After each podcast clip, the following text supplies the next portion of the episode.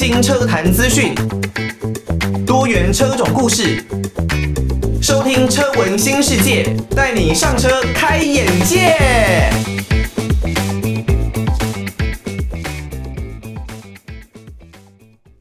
各位听众朋友，晚上好，晚上的一点过十分，欢迎大家收听车闻新世界，我是艾格。在我们这一档节目呢，是主要关于交通工具的节目哦。不管呢是汽车、机车还是自行车，都在我们车闻新世界艾格所主持的节目的讨论范围当中。那如果呢你对于我们的节目啊有任何的建议，都欢迎可以寄信到台北北门邮政一千七百号信箱，台北北门邮政一千七百号信箱，或是 email 到 l i l i 三二九。At ms 四五点 h i n e t 点 n e t l i l i 三二九 at ms 四五点 h i n e t 点 n e t 把大家的建议或者是你跟你自己车子的故事来回馈给艾格知道哦。那如果呢你不是透过收音机啊来收听我们的节目的话，那也没有关系，你可以透过 Apple Podcast 或是 Spotify 这一些各大的 Podcast 平台上面。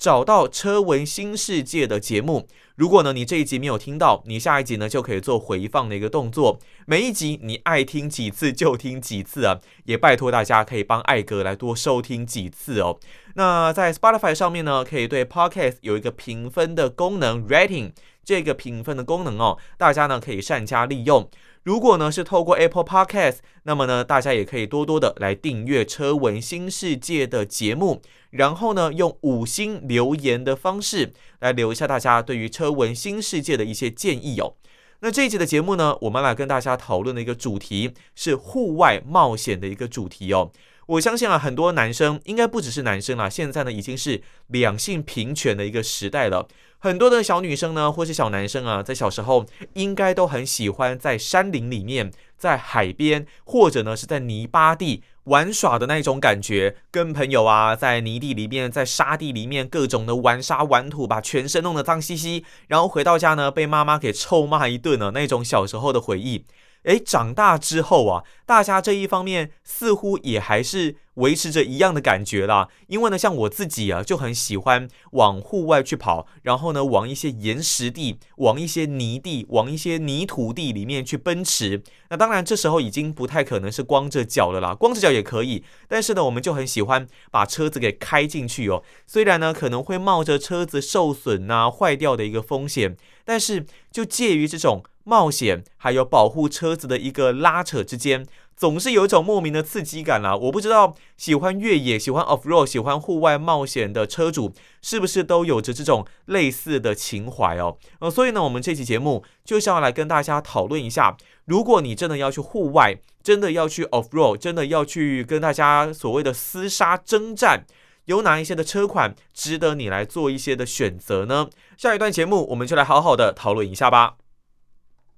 现在呢，在全世界或者是说在台湾啦，受到疫情的影响呢，所以基本上你想要贸然的出国，现在已经是有点难的一件事情了。甚至有人说啊，未来的旅行机票呢，在这一个交通方面，价格是会不断的来上涨的。所以说呢，未来旅行啊，可能已经会变成是一种很奢侈的活动。以前呢，我们都认为，诶，到世界各地去走走啊，那可能有一些廉价航空的机票。但现在因为疫情啊，所以全世界的原物料还有人力资源上面都产生了蛮大的一个结构性的改变。以后呢，这个部分可能会再做了更多的调整。那真的是以前有去过哪一些地方，现在都成为很棒的一个回忆啦。未来真的想要再去，比方说欧洲国家啦、美洲国家等等。可能短期之内真的不是一件这么容易的事情啊。那当然，艾格这边呢，还是希望这一阵的混乱，这一阵的世界局势的动荡呢，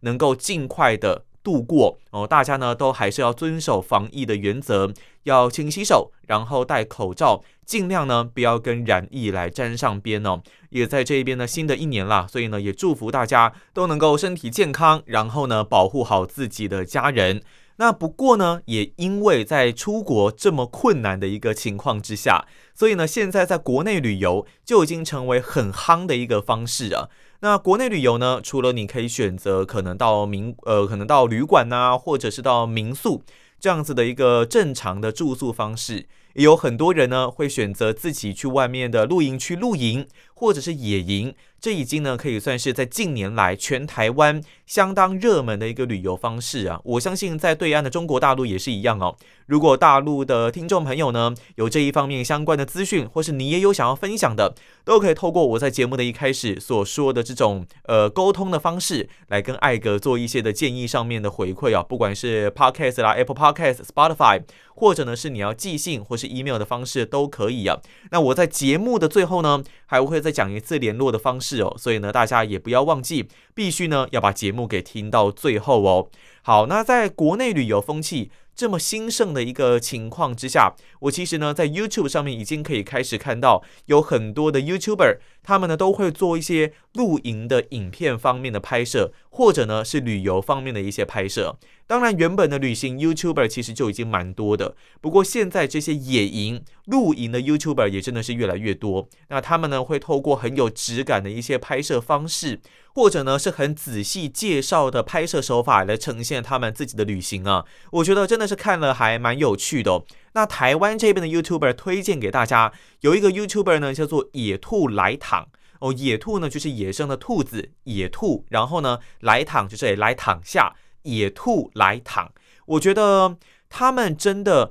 呃，拍摄出了跟国外的 YouTuber 很棒的一个质感，甚至是有过之而无不及啊。那他们是一对男女朋友吧？对，应该是男女朋友。那女生呢，跟男生都有自己野营的一个能力。像有一集啊，就是在男生呃肚子不舒服，好像是肠胃炎的一个情况之下吧。那野兔来躺的女主角呢，自己就开着自己的 Jimny 去野营哦。我觉得那个拍出来的感觉非常棒，我也很向往可以有这样子的一个生活。那如果是在对岸中国大陆，我其实最近才开始有比较多的接触了。我有看到一个 YouTuber 呢，是叫做越野路书哦，他们很酷哦，他们横越了川藏，然后呢横越非常多的一些路线，不管是国内或是国外的路线，都是让我觉得拍摄起来非常棒，然后开起来呢也很棒的感觉。他们也有开我很喜欢的蓝哥啦，Jeep Wrangler，然后呢去冒险旅行征战，是不是因为蓝哥所以我才喜欢他们呢？哦，这也是有可能的啦。哦，所以呢，各从各种的 YouTuber 他们的拍摄题材也可以知道，户外的活动是真的越来越受到欢迎。那前面有提到过，野兔来躺他们开的是新款的 Jimny，这就开始切入到我们今天的主题啦，要来推荐给大家户外冒险活动 Off Road 的车款，可以选择哪一些呢？那 Jimny 啊，真的在最近几年的热潮可以说是烧到了最高点呢。最新款的这一代 Jimny 呢，目前基本上是不太能够接单的。有听说啦，现在已经少量开始再试出一些的订单。不过呢，现在下单后啊，都是要等到望眼欲穿呢。基本上呢，如果你是去年下单的，我身边有朋友哦，去年下单可能预计。要等个两年左右的时间，才有办法拿到自己的爱车啊！哇，你能想象吗？你现在是一个需要用车的人哦，然后你下定之后，你必须要等待两年的时间，才能够拿到自己的车子，这真的是等待非常久的一段时间呢。所以也就造成了现在整个在 Jimny 二手车市场很混乱，跟过去的想法完全是南辕北辙的一个情况。现在呢，你 Jimny 如果抛出了二手车，是可以。赚钱的哦，你花了可能七十六万，然后买了一辆新的 Jimny。你如果抛到二手车市场，我之前有朋友啊，他是在台湾一个叫做吉米路书的老板。之前我跟他们一起出去玩嘛，那他就有说，诶，他自己店里啊有车主抛出了新款的 Jimny 出来，那结果呢，竟然有人啊要加价二十万去买二手的 Jimny，诶诶，加价二十万去买这一辆的二手车。这在整个二手车市场，除非过去了是有一些超稀有、跑很少的超跑，不然呢，真的是很难看到这样子的一个价格。何况它还是一台百万级距以内的小车，竟然能炒到这样子的价格，这已经是颠覆我们过去的一个想象了。那如果你说新车呢，现在也是有很多的车主，他可能下定了，好不容易快要等到车子，但是业代却跟他说，哎。不好意思，没有办法如期交车。为什么呢？因为有人加价插队啊，加价排队到他的前面哦。基本上呢，说实在了，有钱真的可以是当大爷了。你只要呢多加价，那你就能够获得比较前面的排队顺序。像我们之前跟大家介绍过的这个 GR Yaris，也是有人加了二三十万，然后希望呢可以拉到前面一点的顺位哦。那这也反映在现在 Jimny 整个新车销售的一个情况上面。如果呢你发现你没有办法如期交车，一再的被往后推迟，那真的就有可能是有人在前面跟你做一个加价。那不过说实在，这么多买 Jimny 的车主，到底是有什么样的需求啊？他们真的每个人都有在玩 Off Road 吗？那无论如何，先说。Jimny 这一款车，它有着一个四速的自排变速箱，进到台湾这样子的规格。那它是一款两门的车型，整个车身的轴距呢，还有在整个车重方面都是相当的灵巧，相当的轻巧可爱。那是回归到了一个比较方正的造型哦，跟之前初代目的 Jimny 是比较相似的。它的越野能力绝对是没有太大的问题哦，基本上它也是专门为了越野而设计的。它也是搭载着非承载式的底盘哦，也就是说车壳跟底盘是完全的分开的。可以想象啊，它这种阶梯型的大梁，整个底盘呢是相当的耐操好用，就是要用在这种 off road 越野非铺装路面的一个地形之上。不过也因为这样子的一个设计啊，所以呢，这样子的车型它的悬吊势必是比较偏软的。在公路上面，你不太可能享受到像动力型车款、性能车款这样子的一个悬吊支撑，它一定是比较软的。而且呢，我刚刚有说它只有四速，诶，现在的车子连五速都嫌少，那它只有四速自排的一个变速箱。它的加力箱是用在越野的时候，把它的扭力给放大。那像这种一百出头匹的马力，你可以想象哦，在高速公路上面，你是很难走到内线车道的。基本上，你就是要慢慢开，你要加速超车是会遇到很大的困难的。甚至如果风大一点，因为车小车轻，所以可能在整个风阻上面，你就会感受到车身开始摇晃，有点轻飘飘的感觉。这都是这样子的车款在公路上面会遇到很大的一个问题。尤其呢，台湾公路是居多的，所以你在买这一款车之前，你一定要想清楚，你真的有越野到山林里面的需求吗？如果你有，这款车绝对非常非常的适合你，因为它就是为了山林、为了越野而生的车款。如果你平常都完全只是在公路、在城市里面通勤代步的话，那真的要买这一款车之前，绝对是需要三思而后行。不过，如果你真的是有越野的需求，有山林的需求，这一款车绝对是 CP 值超高，完全能够满足大家需求的一个车款。你已经不会太在意它的一个载物空间啦，毕竟我们有很多的一些扩充套件，有车顶架啦，或者呢是你可以把后座给倒平。重点是它的这种越野能力，加力箱这种放大扭力之后的能力，翻山越岭、轻巧穿越、很灵巧的车身，在沙滩上、在山林里面，绝对都能够满足大家的一个需求哦。哦，刚刚有提到为什么我说啊，这个 Jimny 灵巧的车身啊，在沙滩上是很有优势的，这真的就是我的切身之痛了。因为呢，如果固定在收听我们节目的，应该都知道，艾格自己本身呢开的是 Toyota 的 4Runner。在中国那一边呢，应该是叫做超霸哦，因为在台湾这边的 Prado 普拉多，在中国那边应该也可以被叫做霸道，但是呢，这一辆 Four Runner 是被称为超霸。那我自己呢是有开过这一辆的 Full Runner，之前呢跟着一群哦蓝哥的车主 Jeep Wrangler 的车主啊，他们一起到了海滩，在花莲的那一个地方，然后呢到了沙滩上，我就会发现，诶，他们也有跟一辆 Jimny，然后也有很多的蓝哥。蓝哥呢，如果比较轻巧的，在沙滩上真的是跑得比较灵活、比较快。那我的 4Runner 感觉你好像油门再怎么的踩，因为车子很重嘛，超过两吨哦，所以呢，基本上在沙滩上就是有的时候会有点半陷不陷的一个情况。那就更不用说 Jimny 了，它完全在沙滩上啊，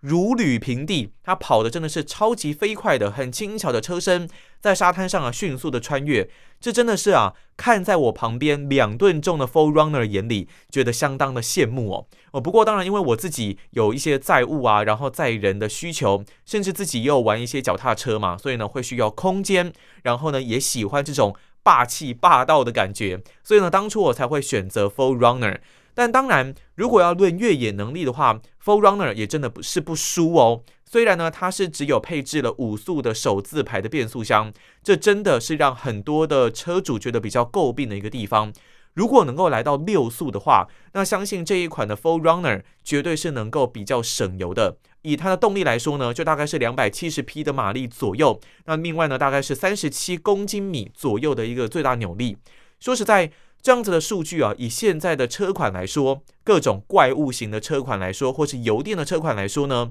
这样子的数字真的是不怎么样，但是因为它整个车体的一个设计，还有它的悬吊系统，以及一样是这种非承载式的车身，相当耐用的一个底盘，大家都开玩笑的说了，基本上呢，4Runner 就是把皮卡的底盘，这种超耐操的皮卡底盘呢，再加上休旅车的车壳来打造出这样子的一个车型。虽然动力数据不怎么样啦，但是呢，它在加力一项的部分一样呢是可以选择二驱。那接下来呢，你可以切到高速四驱，也就是四 H 的部分。再来，如果真的不够用，你还可以切到四 L 的部分，也就是低速四驱啊。除了这一些四驱驱动模式的一些切换之外呢，在最近的 Full Runner，你也可以选择各种的地形，包括了沙地啦、泥地啦，然后还有岩石，各种地形，你可以根据不同的地形来做旋钮上面的选择。你选择之后呢，也可以来选择你车子的一个速度，然后它可以根据你的速度来决定要配置什么样的扭力跟动力，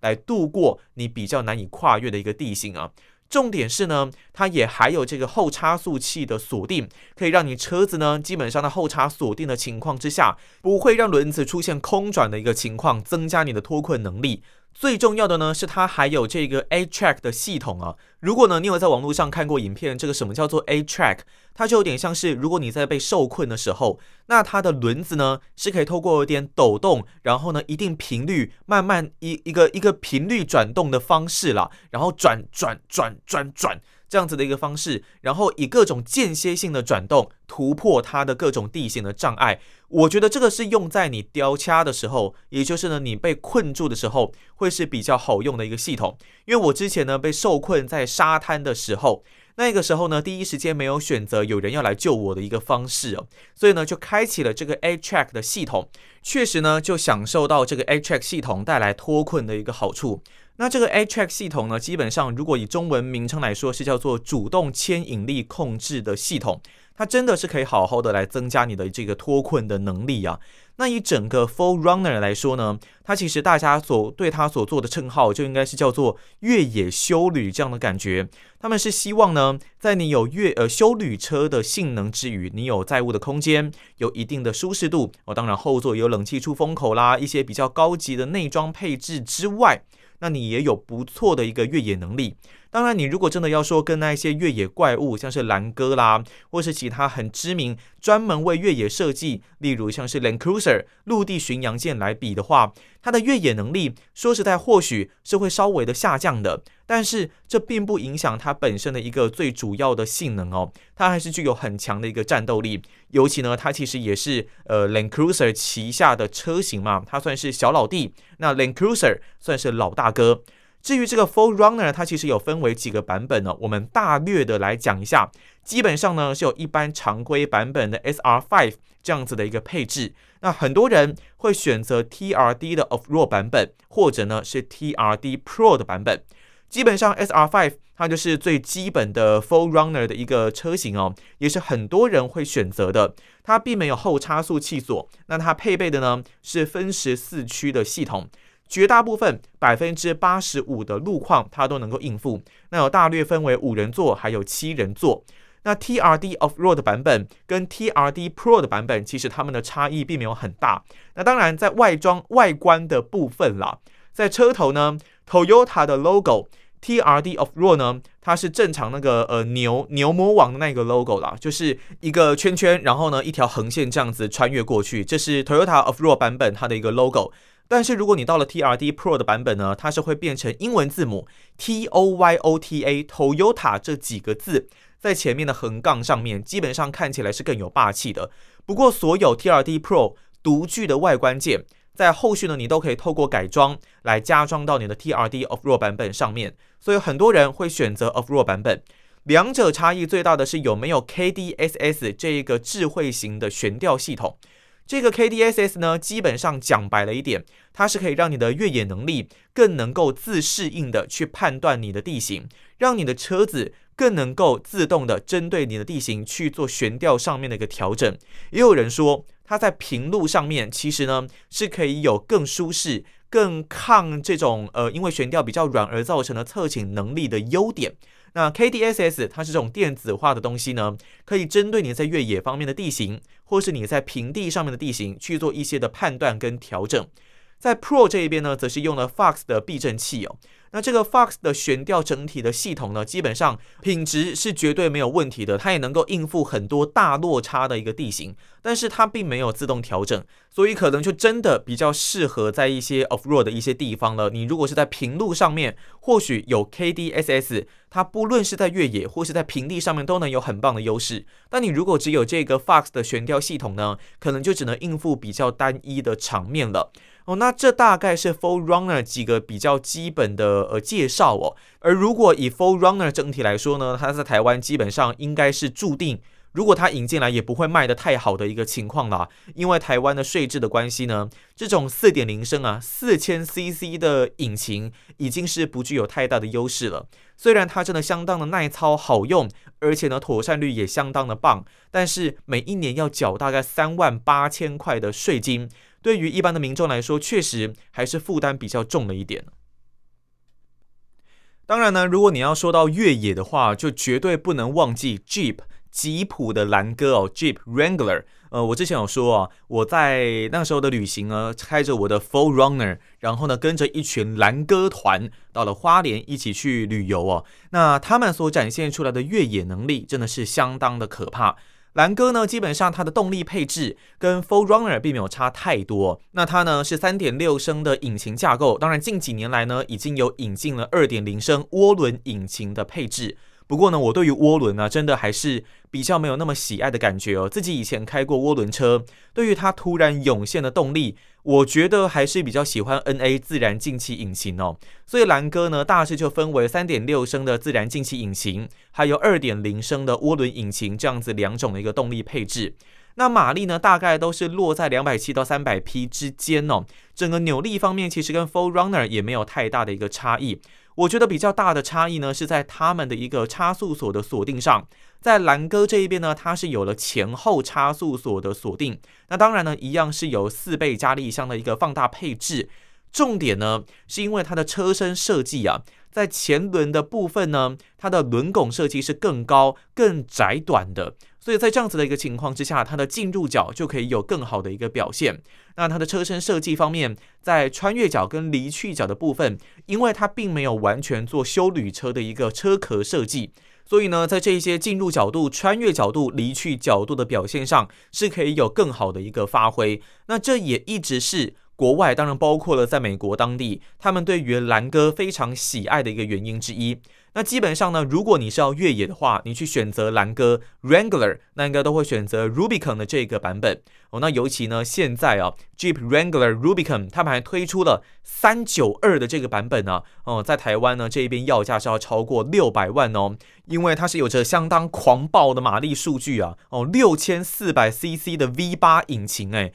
然后有四百七十匹的马力，哇，你可以想象吗？一辆越野车竟然有可以。可以有这样子的一个发挥啦，那很明显呢，这种车子啊就是要来针对 Bronco 福特的 Bronco 呢复活了，它也是具有相当出色的越野能力的车款，跟 Jeep 基本上就是要来打对台的啦。哦，所以呢，因为 Bronco 这样子的一个越来越强大的一个挑战，Jeep 呢在二零二二年式的新车也是推出了一些更不一样的功能哦。虽然呢，整体的外观呢跟过去看起来是差不多的，不过这一次在配置方面其实是更出色的哦。那几个主要的重点呢，当然他们有出了一个新的色系，那就是银色的车漆，叫做 Silver Zenith。车型的部分呢，有撒哈拉啦，然后 Rubicon、Overland 以及 Mojave 的多款车型。不过进到台湾会是什么样的车型，这个就不太一定，或者呢是你必须要下定。那么在台湾的这边贸易商呢，才可以选择去帮你做下定的生产。大家最期待的，当然应该还是在他们的动力方面了。基本上呢，二零二二年的蓝哥啊，在整个动力方面跟过去是没有太大的一个改变的。但是重点是呢，它的这一颗引擎啊，三点六升 Pentastar 的这一颗 V 六引擎呢，它的齿轮比是有做出改变的，改为四点八八比一呀，加上可能会采用这个八速的手自排的变速箱哦，所以呢，有希望可以达到同级距车款最佳的一百比一的爬行比诶。哦，这个越野能力呢，就是很明显的提升了。那这样子的数据啊，也是 Jeep Wrangler 所有车型里面最佳的一个数据表现。更重要的是，它的死对头刚刚提到过的福特的 Bronco，它的爬行比是多少呢？九十四点七比一哦。所以呢，这一部分是在蓝哥这一方面是胜出的。对于整个 Jeep 的团队来说，是很重要的一个突破。此外，在这一个年式的 Jeep Wrangler 也可以让大家选购一个重度越野的套件，叫做 Extreme Recon。那这个 Extreme Recon 呢，你就可以把它想象成我刚刚前面介绍过的 4Runner，它可能是基本款，那再加上一些越野套件的改变，比方说悬吊系统啦，还是这个下护板等等啦。这个 Extreme Recon 其实也是类似的哦。如果你选购了这个套件呢，选购了这个重度越野的套装。那么你的车子呢，就会先在原厂就帮你换上了三十五寸的大胎，然后搭配相对应的轮框。另外呢，在整个齿轮比方面，刚刚说是四点八八比一嘛，它也可以改变成四点五六比一哦。这个齿轮比呢，表现是可以更出色的。车高方面呢，也直接帮你做了举升，大概是可以达到两英寸的一个水准。所以呢，这个重度越野套件呢，除了就是可以让你的外观显得更加霸气之外，整体实际的越野能力也确实是有着提升的，不会像我们前一期节目所提到过的哦。台湾的 Toyota 呢，这个 Corolla Cross 还要给它出一个 GR 版本啦，那只是外观改变而已。那 Artis 呢，也是出了一个 GR 版本啊，但却也只是外观的改变而已。所以呢，在这一次的这个越野套件的选择，确实是可以让你的蓝哥变得更加的强大。不过呢，在美国这一方面呢，这个重度越野的套件目前只适用在四门版本上面，两门版本是没有办法选购这样子的一个套件的。但是其实短轴两门的 Jeep Wrangler 它也是有一些的好处啊，因为呢它的车身比较短，然后呢比较轻巧。在如果你是在比较狭小的路况的话，例如台湾的林道，或者呢是沙滩这样子，可能比较需要车子重量不要那么重的一个情况下，那短轴版确实就能够发挥自己的优势，在跨越、穿越一些地形上面的时候，比较不容易产生我们所俗称的卡肚子啦。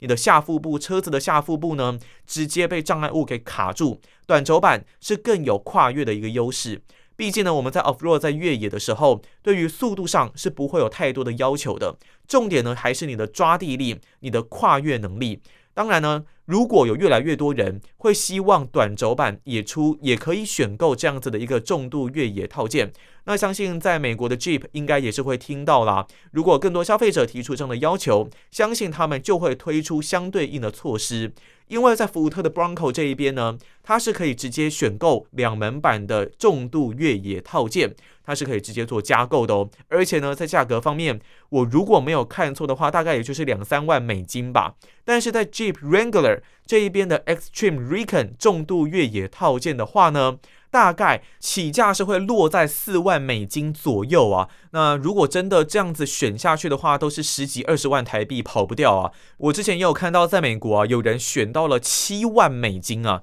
那这一些条件的配置，如果你把基本的车子买回来，自己再去做一些的改装调整。可能不一定会达到这样子的一个价钱了，而且还可以根据你客制化的需求，所以呢，基本上也有人说你没有必要去选这样子的一个套件，本来的 Jeep Wrangler 就已经算是非常的强大了，那你自己呢，基本上就是你再回来针对你的需求，你需要举升就去做举升，你需要换大胎就去换大胎，根据你的需求，克制化的针对性的去做这样子的调整。我个人也认为啦，这样子算是比较聪明、比较有效率的一个改装方式啊。当然也比较能够省你的荷包，不然呢，你如果真的是一整套给他买下去的话，哇，这个价格是会非常的可怕的。那如果以新年式的 Jeep Wrangler 来说的话呢，也是有做一些的涨价部分哦。在蓝哥的 Sport 双门车型价格呢，大约是新台币八十七万起。当然，这个是在美国的直接美金换算过来了。如果进到台湾，我相信大概是要翻倍哦，可能会变成一百六、一百七十万，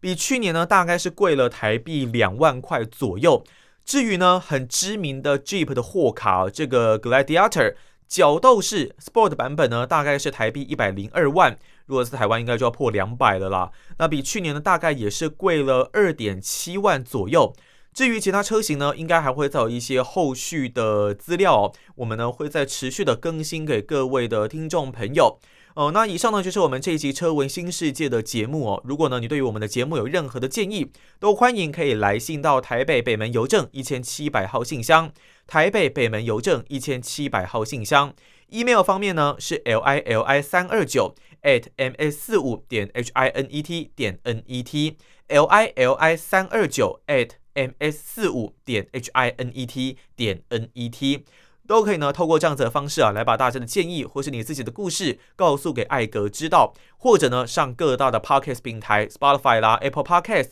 留下大家的评分跟建议，让艾格知道你们都在想些什么哦。好，那以上呢就是我们这期节目啦，我们就下一期节目再见喽，拜拜。